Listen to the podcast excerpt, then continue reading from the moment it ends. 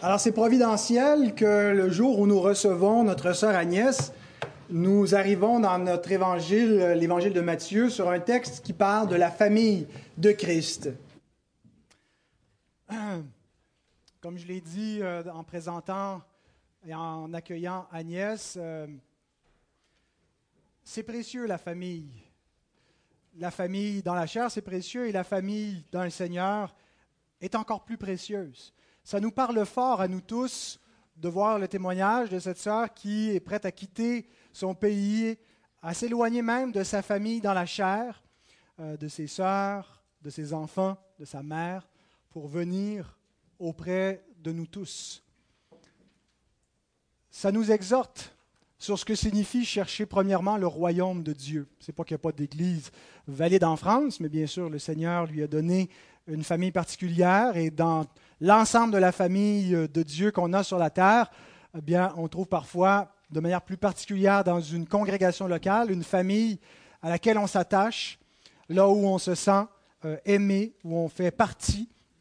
Et euh, cette famille-là, donc, doit être une bénédiction et doit occuper une place importante dans notre vie. Ça ne doit pas être simplement des connaissances, des fréquentations ponctuelles, momentanées, des figurants dans notre vie, mais ce sont nos frères, ce sont nos sœurs, ce sont les gens avec qui le Seigneur nous a unis pour former une famille.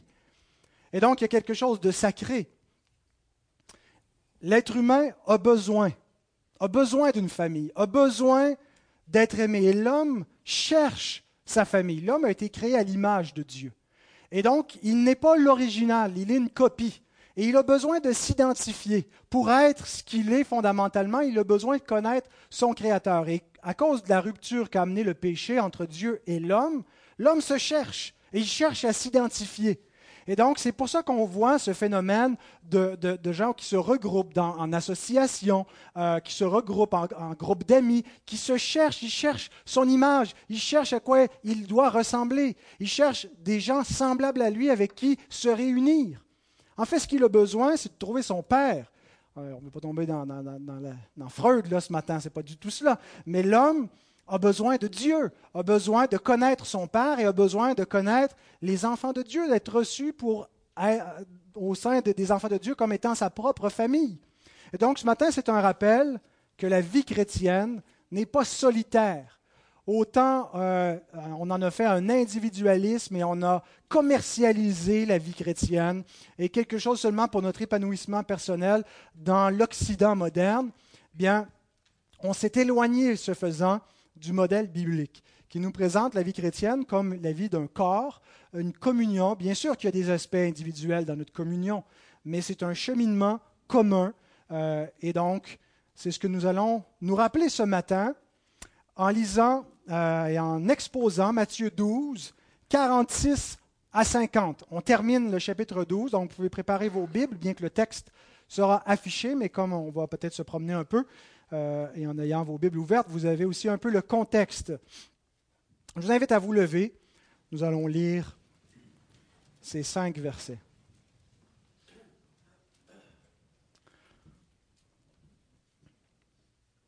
Seigneur, avant de lire ta parole, nous voulons te demander de bénir ta sainte parole, de d'éclairer notre intelligence par la vérité, au moyen de ton Saint-Esprit.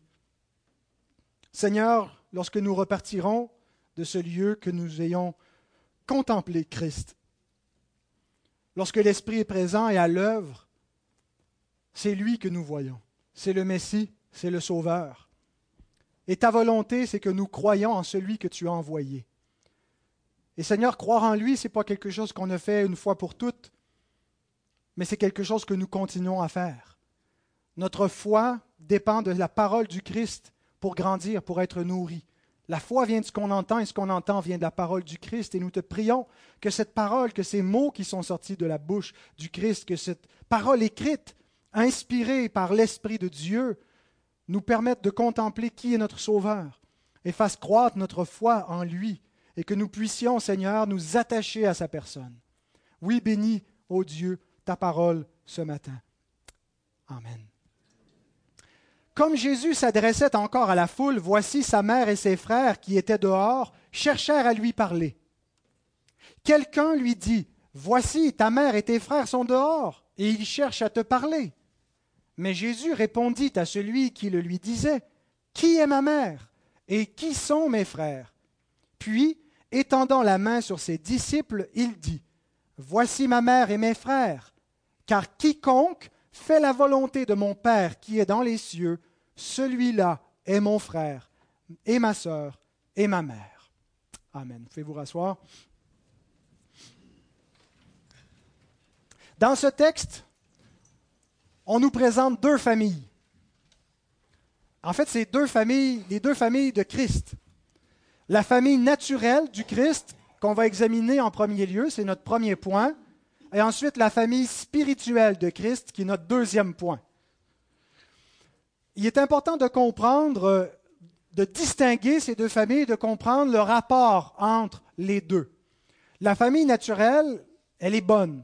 Et bien qu'il y aura peut-être des choses qui vont euh, peut-être être perçues négativement de ce qui sera dit sur la famille naturelle, euh, la famille naturelle, elle, fait partie de la bonne création quand Dieu s'est exprimé dans Genèse 1, 31, après qu'il ait créé euh, toutes choses et qu'il ait créé l'homme et la femme et qu'il leur a donné ce commandement de se multiplier. C'est après que Dieu a prononcé, il a vu tout son œuvre et a dit que tout cela était bon. Donc la famille fait partie de, du plan initial de Dieu c'est euh, une institution euh, donc, qui vient du Créateur et qui est bonne, et bonne et qui est nécessaire. C'est le moyen par lequel euh, chaque personne entre dans le monde. bien sûr, après la chute, la famille est brisée. on tend vers l'idéal originel, mais on ne l'a pas toujours. On retrouve des orphelins dans un monde déchu. On retrouve des, des, familles abusives. On retrouve des situations anormales qui n'étaient pas l'intention initiale. Mais ça ne signifie pas pour autant que la famille naturelle, euh, dans, son, dans l'intention de Dieu, euh, a perdu sa place. La famille demeure la base de la société. Il n'y a rien qui va la remplacer. Euh, le jour où on va dire on n'en a plus besoin, on peut élever des enfants en incubateur et après ça avoir des fonctionnaires du gouvernement qui vont venir les nourrir et s'alterner aux heures. c'est la fin de la société. Il n'y a aucun individu qui peut survivre dans ce modèle-là la famille, c'est l'incubateur, c'est l'école, c'est l'hôpital, c'est le premier lieu de socialisation. C'est ce que Dieu a voulu et, lorsqu'elle est affaiblie, la société entière est affaiblie.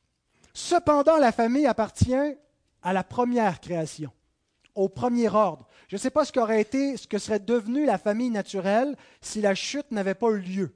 Parce que l'Écriture nous dit qu'à la résurrection, les hommes ne prendront pas de femmes euh, et, vice-versa. Euh, donc, on ne sait pas qu'est-ce qui va advenir de nos rapports familiaux dans des liens naturels. Il y a un peu une interrogation, un mystère sur cette dimension-là. Mais donc, euh, on comprend que la famille appartient au premier ordre et qu'elle n'est pas de facto inclue dans la nouvelle création. C'est-à-dire que les liens familiaux ne sont pas transposés. Mais est-ce qu'il n'y a pas une intersection euh, de la famille naturelle avec la nouvelle création? Et certains, donc, semblent voir euh, un lien, entre autres quand on lit l'histoire de l'Ancien Testament, où Dieu choisit une famille naturelle, la famille d'Abraham, et les descendants d'Abraham. Et donc, il y a ce lien de sang, ce lien euh, ethnique, cette famille-là qui est choisie au service du royaume de laquelle doit venir le Messie. Et, c'est dans cette famille, la famille d'Israël, que se trouve le royaume de Dieu sous l'ancienne alliance, n'est-ce pas? Donc, il, pas, il semble y avoir une intersection, on pourra euh, y revenir un peu plus loin, et d'autres considèrent que ce, ce euh, principe de lien et d'intersection entre la famille naturelle et le royaume de Dieu se prolonge dans la nouvelle alliance. Que le, le précepte qui a été donné à Abraham euh, toi et ta postérité, je serai ton Dieu et, le Dieu de ta postérité, se continue dans la famille chrétienne. Que notre famille, que la famille naturelle chrétienne, lorsque les parents sont chrétiens, les enfants naissent à l'intérieur de la nouvelle alliance. Alors, je vais en reparler un peu plus loin, mais donc certains voient une intersection comme cela, sans dire que d'être de la famille d'Abraham ou d'être d'une famille chrétienne fait qu'on est sauvé, mais qu'on est quand même à quelque part dans une jonction entre la famille naturelle et la famille spirituelle. Et donc, parfois, on tend à euh, confondre jusqu'à un certain point les deux. Euh, et ma compréhension, c'est que oui, Dieu, dans son plan, a mis la, famille naturelle au service de son royaume, mais qu'on doit les garder, qu'on doit les distinguer, qu'on ne doit pas confondre, que euh, de naître dans le lien naturel ne donne pas un statut dans une famille spirituelle. Alors, notre premier point, on va parler de la famille naturelle du Christ. Les versets 46 et 47. Euh, donc, on va parler vraiment de la famille euh, de Christ, euh, la famille de sang du Christ. Donc, on a une scène qui nous est donnée où Jésus est entouré d'une foule et pendant qu'il enseigne, des membres de sa famille viennent et interrompent, cherchent à lui parler. Pour le premier point, j'ai deux questions. La première, qui sont sa mère et ses frères? Et que lui veulent-ils? Qu'est-ce qu'ils viennent faire? Qu'est-ce qu'ils lui veulent? Donc, qui sont sa mère et ses frères? Ben, Sa mère, on le sait, c'est Marie. Euh, même si elle n'est pas nommée, on ne l'avait pas revue depuis le chapitre 2. Elle était surtout présente au chapitre 1 et chapitre 2 de Matthieu. Euh, Joseph n'est pas mentionné, le père. Certains euh, supposent que c'était probablement parce qu'il était déjà décédé à ce point-ci, ce qui est probable, euh, mais en fait l'Écriture ne se prononce pas. Mais donc il n'est pas présent. La mère de Jésus, on sait comment l'Église, historiquement, et encore aujourd'hui l'Église catholique romaine, a une fascination pour Marie. Peut-être que tout a commencé en raison du titre qui lui a été donné très tôt dans l'histoire de l'Église de Mère de Dieu. Euh, c'est comme ça, la théotokos, euh, théos, Dieu, euh, donc la, mère de Dieu. Et nous, on est peut-être choqués en entendant cela, mais ce que les théologiens voulaient dire, ce n'était pas que Marie avait créé Dieu. Il n'y a aucun théologien qui a jamais pensé cela, mais c'est que certains hérétiques disaient que Jésus était né donc de cette femme-là, c'était un être humain normal, il était né euh, peut-être d'une façon miraculeuse, et qu'en cours de route, en fait, à son baptême, le Logos est venu habiter dans son esprit et qui a été adopté comme fils de Dieu, mais qui ne l'était pas éternellement. est ce que les théologiens chrétiens, euh, catholiques avec un C minuscule, de la foi universelle et la foi que nous confessons, répondaient à cela, c'est non. Marie est la mère de Dieu, dans le sens que l'enfant qu'elle portait, dès l'incarnation, avait une nature divine, en plus d'avoir une nature humaine, mais il n'a pas commencé à avoir une nature divine à son baptême quand il a reçu le Saint-Esprit qui est venu sur lui comme une onction. C'était davantage euh, une onction pour son ministère, mais que sa nature divine était dès sa conception, et donc Marie est la Théotokos, c'est la mère de Dieu. Mais avec le temps, on a, fini par développer euh, donc cette, fixation euh, sur euh, Marie comme mère de Dieu. Et on a commencé donc à se concentrer sur elle et à, allégoriser, ou en tout cas à pousser à l'extrême, l'interprétation de certains textes bibliques où Marie est présente. Par exemple, la, scène où euh, Jésus est en croix et euh, Marie est là avec des disciples, avec Jean, et Jésus dit à Jean, donc, voici ta mère, et dit à Marie, voici ton fils. Et donc, l'Église catholique a interprété ça en disant que Marie est la mère de tous les disciples. Euh, Jean représente l'Église, Marie représente donc, elle est la mère de tous les disciples de Christ, elle est notre mère. À nous aussi, il nous l'a donné en la donnant à Jean, et vice-versa. on va prendre un texte où, euh, aux noces de Cana, nous voyons Marie qui intercède auprès de Jésus. Euh, quand ils n'ont plus de vin, il l'incite à faire quelque chose, et en disant, ben, on doit demander à Marie d'intercéder pour nous auprès de son Fils Jésus. Peut-être Jésus ne nous écoutera pas, mais il va écouter sa mère. Alors si on peut convaincre sa mère, ben, elle va convaincre le Sauveur pour nous. Et donc, c'est comme ça qu'on a commencé à, prier Marie d'intercéder. On a interprété la salutation de l'ange Gabriel euh, qui vient vers elle au début de l'évangile de Luc en la saluant. Salut Marie, toi à qui une grâce a été faite, en disant Salut Marie, pleine de grâce. Euh, et donc, le Je vous salue Marie, ça vient de cela, où on a modifié. Donc, ce n'est pas à elle qui est fait une grâce, c'est elle qui est pleine de grâce. Elle est la Vierge bienheureuse. Et donc, Marie a progressivement donc, occupé cette place-là euh, de co-rédemptrice. Euh, et donc, on, a développé un dogme de l'immaculée conception, c'est-à-dire que Marie n'a pas eu besoin de se convertir, elle n'a pas eu besoin de se repentir parce qu'elle est née sainte, elle a été préservée de, la contamination du péché dans sa, conception, dès le sein de sa mère. Et ce n'est pas qu'elle n'a pas été sauvée par le Christ, mais c'est que le salut du Christ lui a été appliqué dès sa conception, donc elle a été immaculée dès la conception, un dogme qui est venu tardivement euh, sous Pie IX en 1854, donc c'est au temps de la Réforme, ce n'était pas exactement ce qui était cru, mais ça s'est développé quand même progressivement. Et on croyait surtout à la virginité perpétuelle.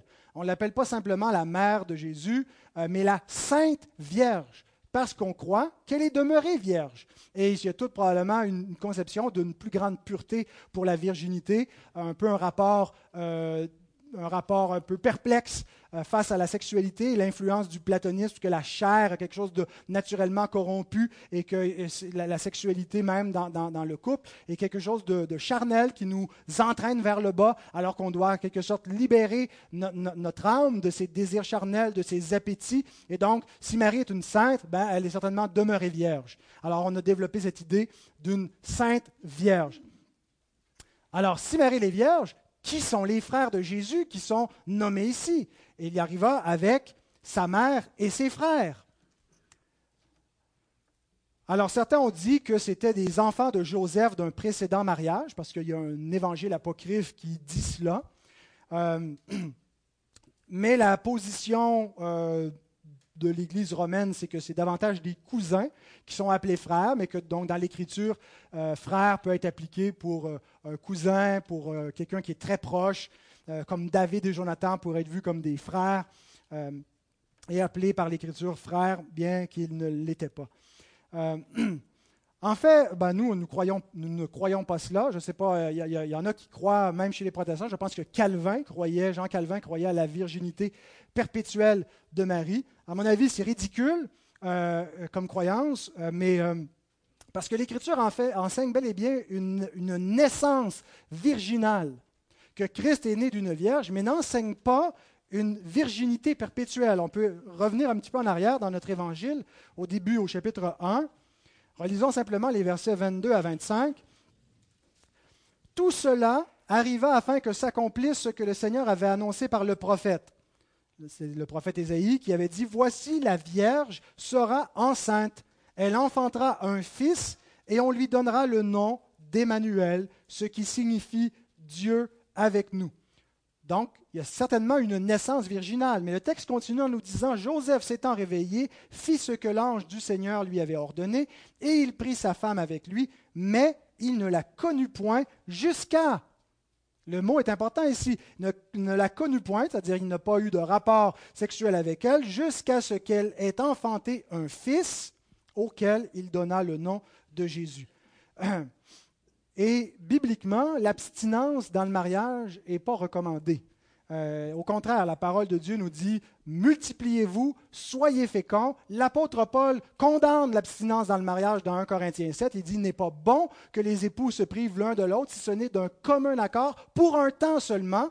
Et donc, euh, c'est le dogme euh, qui, qui, vient de conception à la limite païenne à l'extérieur du christianisme qui a amené les chrétiens à interpréter les choses ainsi, mais je ne pense pas que l'Écriture donc nous présente la, virginité perpétuelle.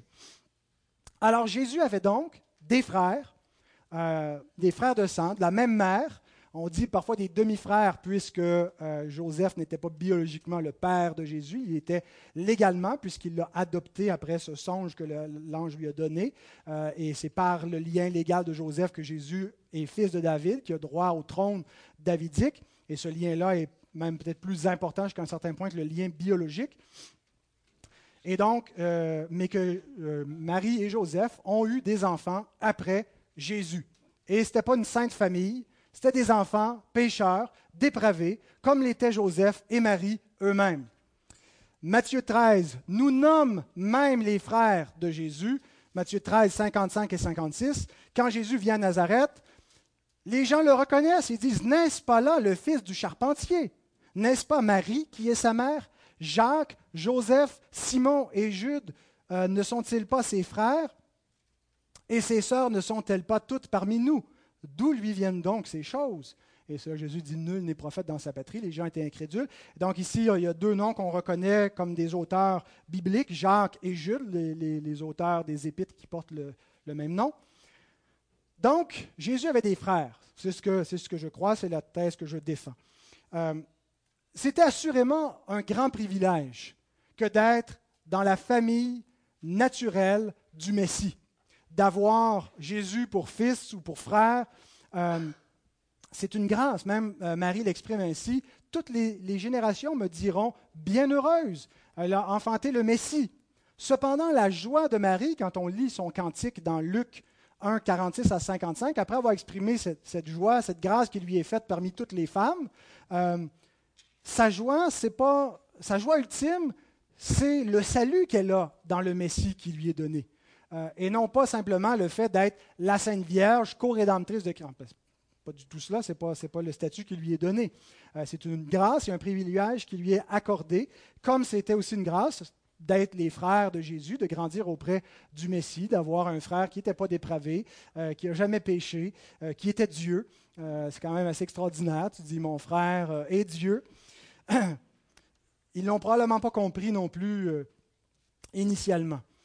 Mais j'aimerais citer Jean Calvin. Tantôt, j'ai mentionné qu'il croyait à la, virginité perpétuelle, mais ici, il, il, y a quelque chose de bien qu'il nous dit sur ce texte-là. Il dit il était d'une importance immensément supérieure d'être régénéré par l'Esprit de Dieu que le fait d'avoir conçu le Christ selon la chair en son sein, d'avoir le Christ vivant spirituellement en elle que de l'avoir allaité. En un mot, la béatitude suprême de la Sainte Vierge consistait à être un membre de son Fils, de sorte que le Père céleste la compta du nombre des nouvelles créatures. Et ce privilège n'est pas euh, réservé exclusivement à Marie. C'est le même privilège de tous ceux qui sont les frères spirituels de Christ. Alors maintenant qu'on a répondu à la première question, euh, qui sont la mère et les frères de Christ, que lui veulent-ils? Qu'est-ce qu'ils viennent faire? Les versets 46 et 47 répètent deux fois la même chose. La mère et les frères de Jésus se tenaient dehors et ils cherchaient à lui parler. Et on a le verset 47 qui est entre crochets parce qu'il est absent de certains manuscrits. La raison est simple, c'est parce que c'est ce qu'on appelle un, un c'est-à-dire qu'il y a deux fois la même chose qui est répétée. Donc, parfois en copiant, le copiste a sauté une ligne parce qu'il a vu le même mot et euh, c'est comme ça que dans certains manuscrits, le verset s'est retrouvé en dehors, mais c'est ce qui fait qu'on n'est pas sûr est-ce qu'il faisait partie de l'original. Je crois bien que oui, sinon le verset 48 euh, où Jésus répond, euh, mais c'est le verset 47 qui nous explique finalement que il y a quelqu'un qui lui dit ce qui est en train de se passer au verset 46. Alors, Matthieu ne nous dit pas qu'est-ce qu'ils lui veulent. Il nous dit juste qu'ils veulent le voir, qu'ils interrompent. Euh, mais la réponse donc de Jésus peut nous laisser un peu perplexes. Il, est bien bête avec sa famille. Sa famille vient, puis il dit C'est qui ma mère? C'est qui mes frères? Et il ne leur euh, accorde pas l'honneur de les reconnaître publiquement, euh, de leur accorder la première place au milieu de cette foule-là semble plutôt les, les laisser un petit peu en plan. Alors certains euh, ont dit que ben, Jésus a répondu sévèrement parce que euh, sa famille l'interrompait. Jésus est en train de prêcher et Jésus, comme, comme dans, les, dans, Luc, dans les récits de la Nativité, quand sa famille le cherche, qu'ils l'ont perdu au temple, il dit, mais ne savez-vous pas que je dois m'occuper des choses de mon Père et qu'ici encore, il montre que les choses de son Père ont plus d'importance que sa mère et ses frères. et que là, vous osez m'interrompre pendant que j'enseigne. donc, que c'est pour ça que Jésus serait sévère avec eux. D'autres ont dit non, non, ils ne voulaient certainement pas l'interrompre, c'est pour ça qu'ils sont restés dehors. On ne veut surtout pas attribuer aucune faute à la Vierge et aux frères de Jésus, donc, euh, qui, qui, serait probablement, qui aurait tout compris dès, l'enfance euh, et qui le, euh, comprenait qui était le Messie, comprenait la double nature du Christ et tout cela. Il n'est pas l'interrompre et que la sévérité de Jésus n'est pas l'endroit de sa famille, mais de celui qui dit hey, ta mère, tes frères sont là et que Jésus veut lui faire comprendre. C'est pas ça qui est le plus important. Ce qui est important, la vraie famille, c'est pas la famille de sang. Moi, je crois plutôt que pour comprendre la réponse de Jésus, et la sévérité, et si on veut, que l'attitude euh, que Jésus semble avoir envers sa famille, il faut éclairer avec le texte parallèle de Marc 3. On voit dans, à partir du verset 20 jusqu'à 31 et même dépassé 31 la fin, jusqu'à la fin de Marc 3, euh, le même contexte qui nous est présenté, la même séquence où la famille euh, interrompt, mais avec un peu plus de détails. Ils se rendirent à la maison, et la foule s'assembla de nouveau en sorte qu'ils ne pouvaient même pas prendre leur repas. Les parents, c'est-à-dire les proches, c'est ce que veut dire le mot les proches de Jésus, ayant appris ce qui se passait, vinrent pour se saisir de lui, car ils disaient, il est hors de sens. Et les scribes qui étaient descendus de Jérusalem dirent, il est possédé de Béelzébul, c'est par le prince des démons qu'il chasse les démons. Et là, c'est là où Jésus a toute cette interaction en disant Satan ne peut pas chasser Satan. Euh, et là, il les accuse de blasphémer contre l'Esprit. Et le texte continue donc, enchaîne au verset 31 en disant Survinrent sa mère et ses frères qui, se tenant dehors, l'envoyèrent appeler. Je pense que le verset. Euh, les parents de Jésus et survinrent sa mère et ses frères, c'est les mêmes personnes. Et je ne pense pas qu'ils étaient là pour entendre Jésus, mais pour arrêter Jésus en disant il est hors de sens.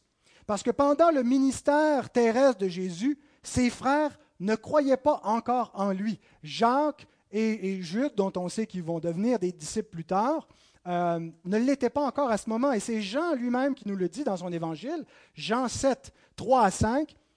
Et ses frères lui dirent, Pars d'ici et en Judée, afin que tes disciples voient aussi les œuvres que tu fais. Personne n'agit en secret lorsqu'il désire paraître. Si tu fais ces choses, montre-toi toi-même au monde, car ses frères non plus ne croyaient pas en lui. Ses frères non plus ne croyaient pas en lui, comme les autres Juifs qui étaient ses adversaires. Et quand Jésus vient dans sa patrie, il se bute à une incrédulité, il dit Nul n'est prophète dans sa patrie. Hey, c'est le fils du charpentier, voyons donc. On connaît sa mère, on connaît son père, on connaît ses frères. Même ses frères ne croient pas en lui. Alors c'est comme ça que je comprends la réponse sévère de Jésus à leur égard. S'ils ne croient pas, et s'ils ne sont pas là pour écouter la parole de Dieu et pratiquer la parole de Dieu, ils ne sont pas ses frères. Ils ont beau être sa famille dans la chair et le sang, il y a un lien plus important au-dessus de celui-là qui va prévaloir. Et il ne va pas faire passer le sang avant l'esprit, avant le royaume de Dieu. Je ne pense pas que Marie était euh, incrédule, je pense plutôt qu'elle était peut-être entraînée par ses autres fils. Un peu comme Jean-Baptiste qui a un épisode de doute, c'est sûrement un blasphème pour nos amis catholiques de dire une telle chose, euh, que la Sainte Vierge aurait pu se tromper et douter un instant de, euh, de la messianité de son fils et oser penser qu'il était hors de sens et vouloir l'arrêter et, donc elle doutait de lui. Je pense qu'elle était une croyante, mais entraînée par des, des, fils incrédules qui ne croient pas en Christ et qui croient qu'il est hors de sens et qu'il faut l'arrêter et qui se joignent à ceux qui disent c'est par le prince des démons qu'il fait ces choses. Bien, euh, elle les a suivis jusqu'à un certain point. Cette scène illustre l'opposition qui revient fréquemment entre la famille naturelle et la famille spirituelle.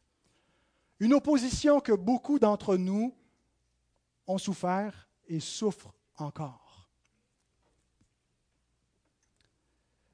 Et ce que Jésus nous dit, c'est que l'œuvre du Père céleste et la famille spirituelle passent avant la famille charnelle, passent en premier.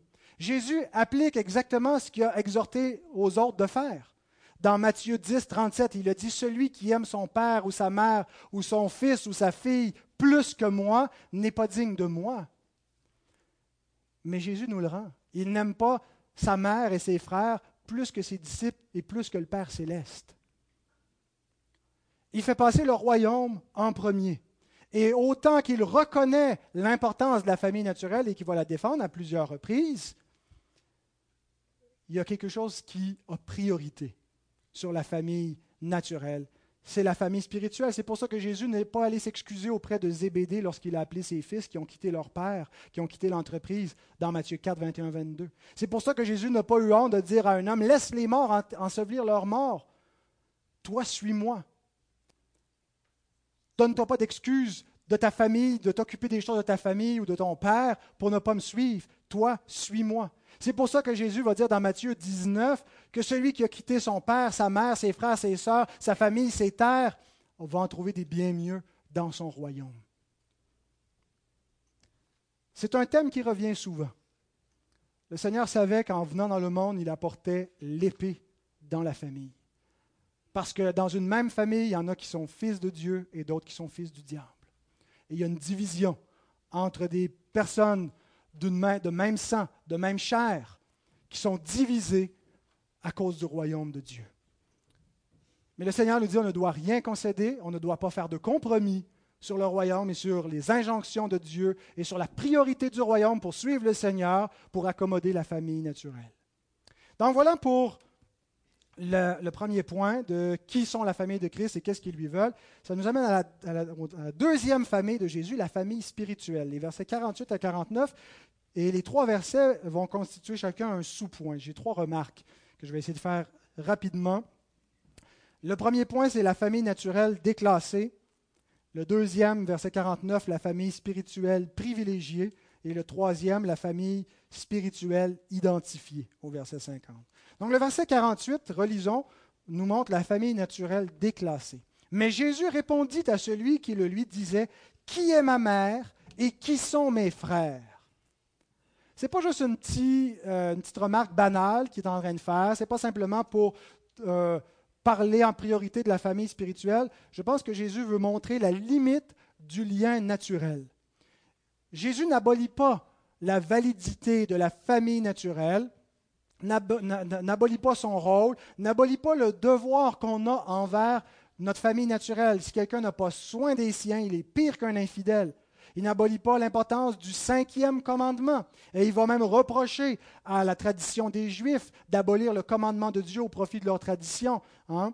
Euh, et, il va restaurer l'ordonnance créationnelle du mariage euh, dans Matthieu 19. Donc Jésus considère que tout ça est valide, mais il va... Euh, en fait, ce que Jésus nous dit, et non seulement Jésus, mais tout le Nouveau Testament, c'est qu'il n'y a aucun droit naturel par lequel on puisse entrer dans le royaume des cieux.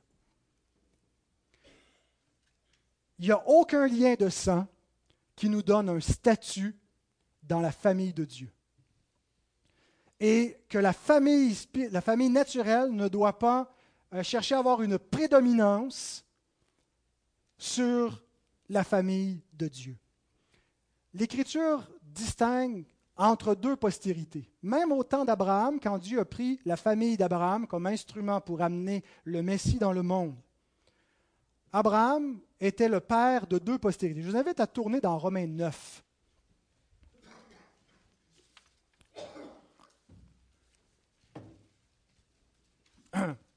Romains 9, 2 à 8, un passage qui distingue entre deux postérités d'Abraham. L'apôtre Paul dit, j'éprouve une grande tristesse et j'ai dans le cœur un chagrin continuel, car je voudrais moi-même être anathème et séparé de Christ pour mes frères, mes parents selon la chair, qui sont les Israélites, à qui appartiennent l'adoption, la gloire, les alliances, la loi, le culte, les promesses et les patriarches, et de qui est issu selon la chair le Christ, qui est au-dessus de toutes choses, Dieu béni éternellement. Amen.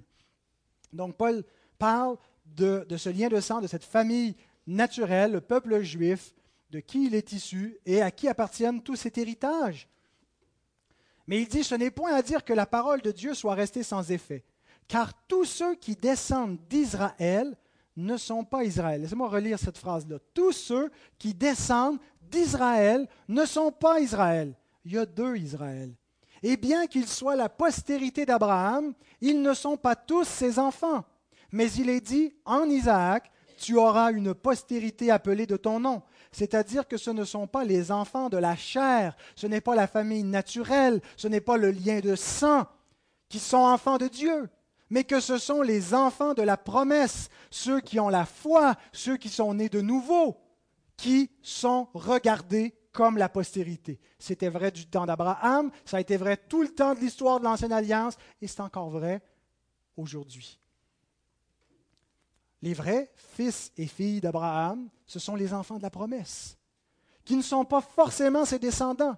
Et être le descendant d'Abraham ne nous donne pas automatiquement un statut dans le royaume et ne fait pas qu'on est en alliance avec Dieu. Et Jean-Baptiste, c'était sa prédication en voyant des Juifs, des Sadducéens et des pharisiens venir à son baptême il les traite de race de vipères fils du diable, non pas fils de Dieu, non pas fils d'Abraham. Et il dit, ne vous appuyez pas sur votre ascendance avec Abraham pour penser que vous allez entrer dans le royaume des cieux. Parce que si, comme Abraham, vous, si vous ne faites pas comme Abraham, c'est-à-dire vous repentir et vous croire, et croire pardon, en les promesses de Dieu, vous n'entrerez point dans le royaume. Et Dieu peut susciter à ses pierres une postérité à Abraham, c'est-à-dire à ce qui est stérile. Et c'est ce que Dieu a fait. Il a pris les pierres stériles des païens et a fait des enfants à Abraham. Donc, le lien de sang ne donne pas un statut dans le royaume. Et je pense que c'est l'erreur fondamentale du dispensationalisme et du pédobaptême réformé, de croire qu'on peut dériver un droit spirituel d'un lien naturel. C'est pour ça que je suis réformé, mais baptiste, et que je ne suis pas dispensationaliste. Les dispensationalistes croient que les Juifs ont par nature un statut devant Dieu parce qu'ils sont les enfants d'Abraham.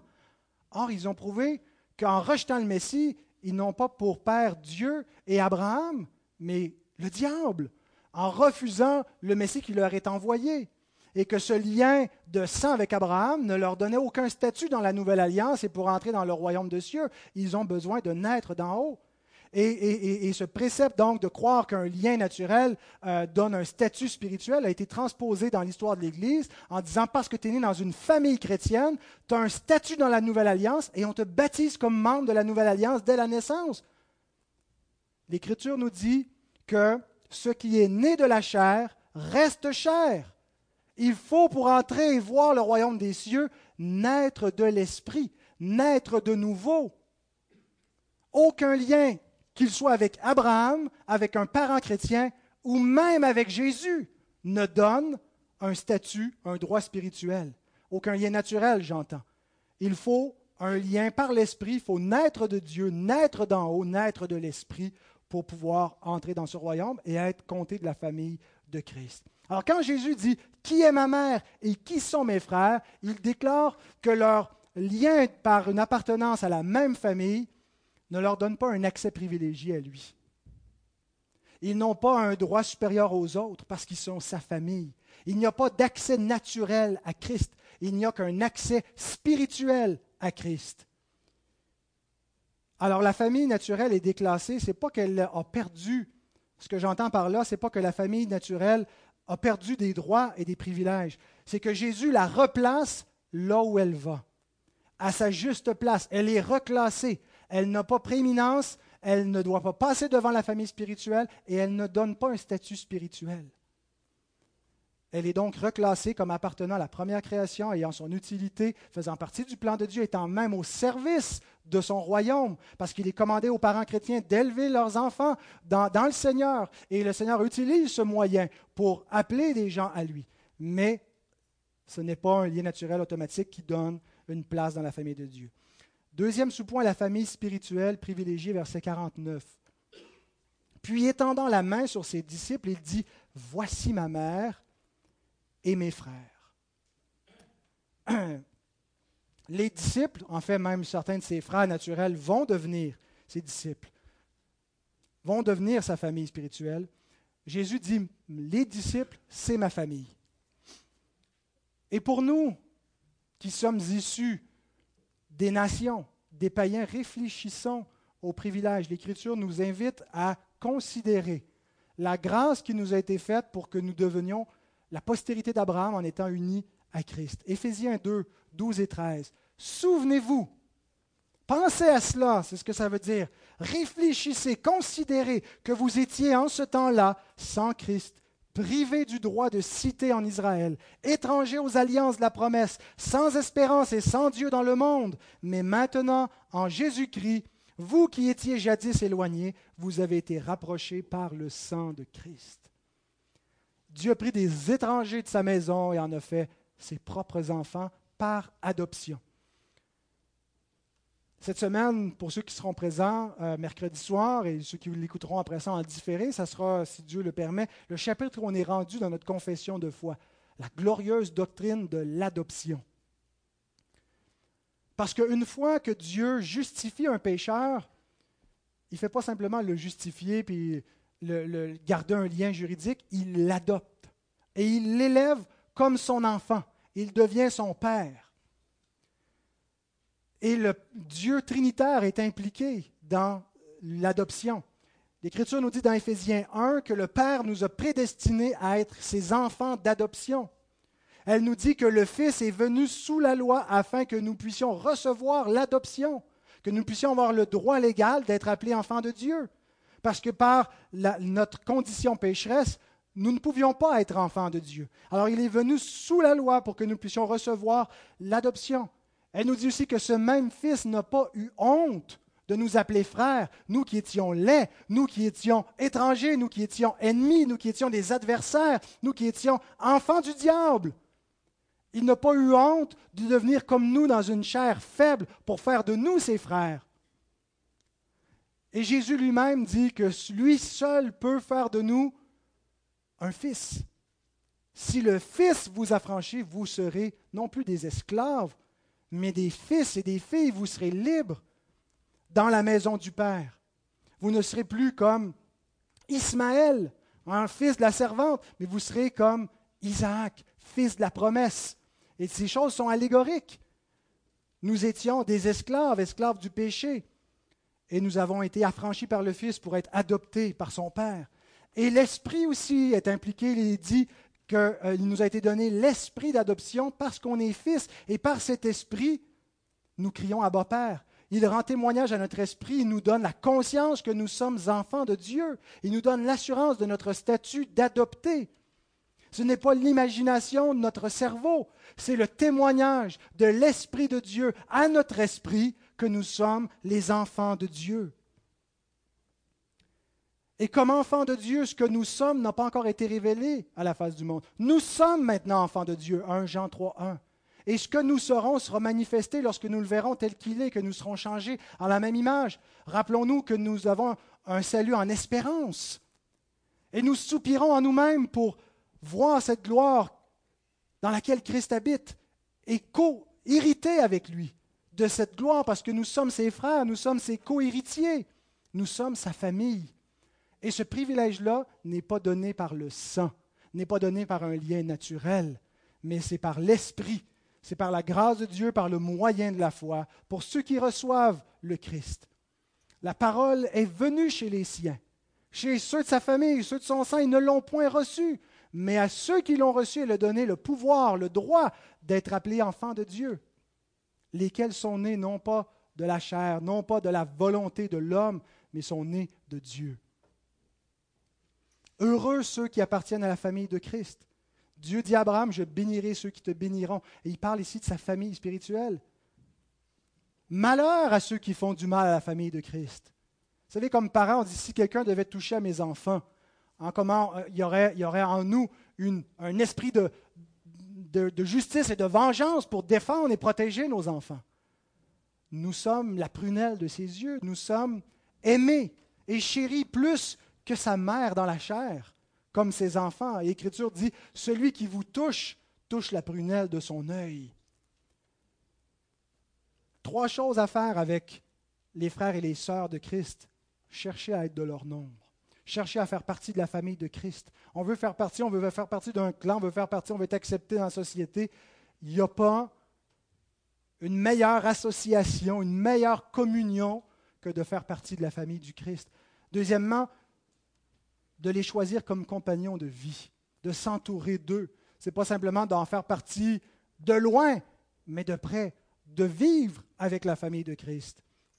Et de les honorer, troisièmement, en leur faisant tout le bien qu'on peut leur faire. Parce que Jésus nous dit, quand vous faites du bien à mes frères, à mes sœurs, c'est à moi que vous le faites. Donc la famille de Christ est aimée plus tendrement que sa famille charnelle. Et finalement, la famille spirituelle est identifiée au verset 50, nous terminons avec cela. Quiconque fait la volonté de mon Père qui est dans les cieux, celui-là est mon frère et ma sœur et ma mère.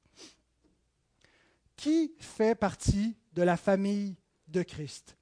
Certains vont dire ceux qui ont été baptisés, ceux qui pratiquent telle et telle chose. Comment euh, Jésus nous donne ici un standard Il dit quiconque fait la volonté de mon Père qui est dans les cieux, celui-là, c'est ma famille. Et quand on comprend, quand on lit faire la volonté de son Père, on comprend immédiatement l'obéissance à ses commandements. Faire la volonté équivaut pratiquer les commandements de Dieu. On pense aux œuvres. Et je pense que c'est une erreur d'interpréter ainsi faire la volonté du Père pour deux raisons. Un, parce que personne ne peut faire la volonté du Père de manière à être accepté dans sa famille. Ce n'est pas par notre pratique de l'obéissance aux commandements de Dieu que nous avons été reçus membres de sa famille. Parce que Dieu n'exige rien de moins qu'une obéissance parfaite. Alors c'est sur la base de l'obéissance d'un autre qu'on est reçu enfant de Dieu. C'est un autre qui obéit à notre place et obéit jusqu'à la mort. C'est par l'obéissance de Christ qu'on est reçu enfant de Dieu. Et deuxième raison pourquoi c'est une erreur de croire que faire la volonté du Père réfère à notre obéissance à nous et à nos œuvres, c'est parce que lorsqu'il est question de salut, lorsqu'il est question de faire partie de la famille de Christ, bien faire la volonté de Dieu, c'est pas faire quelque chose, c'est croire quelque chose. C'est l'opinion, c'est comme ça que Calvin interprète le texte. C'est comme ça aussi que John Gill, j'aimerais vous citer Gill sur ce passage qui dit Ceci ne doit pas être compris comme étant une parfaite obéissance à la volonté de Dieu révélée dans sa juste loi, puisqu'une telle obéissance ne peut pas être accomplie par un simple homme. Ainsi, personne ne pourra être dans une telle relation spirituelle avec ne pourrait être dans une telle relation spirituelle avec Christ. Mais il s'agit de l'obéissance de la foi à la volonté de Dieu révélée dans l'Évangile. Celle-ci consiste à croire en Christ et à avoir la vie éternelle. Et Gill nous renvoie à Jean 6, 40. Jésus parle en disant, La volonté de mon Père, c'est que quiconque voit le Fils et croit en lui ait la vie éternelle, et je le ressusciterai au dernier jour. Alors quand Jésus nous dit, que quiconque fait la volonté de mon Père qui est dans les cieux, celui-là est mon frère, ma soeur, ma mère. Quelle est la volonté de ton Père qui est dans les cieux pour que nous la fassions? La volonté de mon Père qui est dans les cieux, c'est que vous croyez en celui qui l'a envoyé.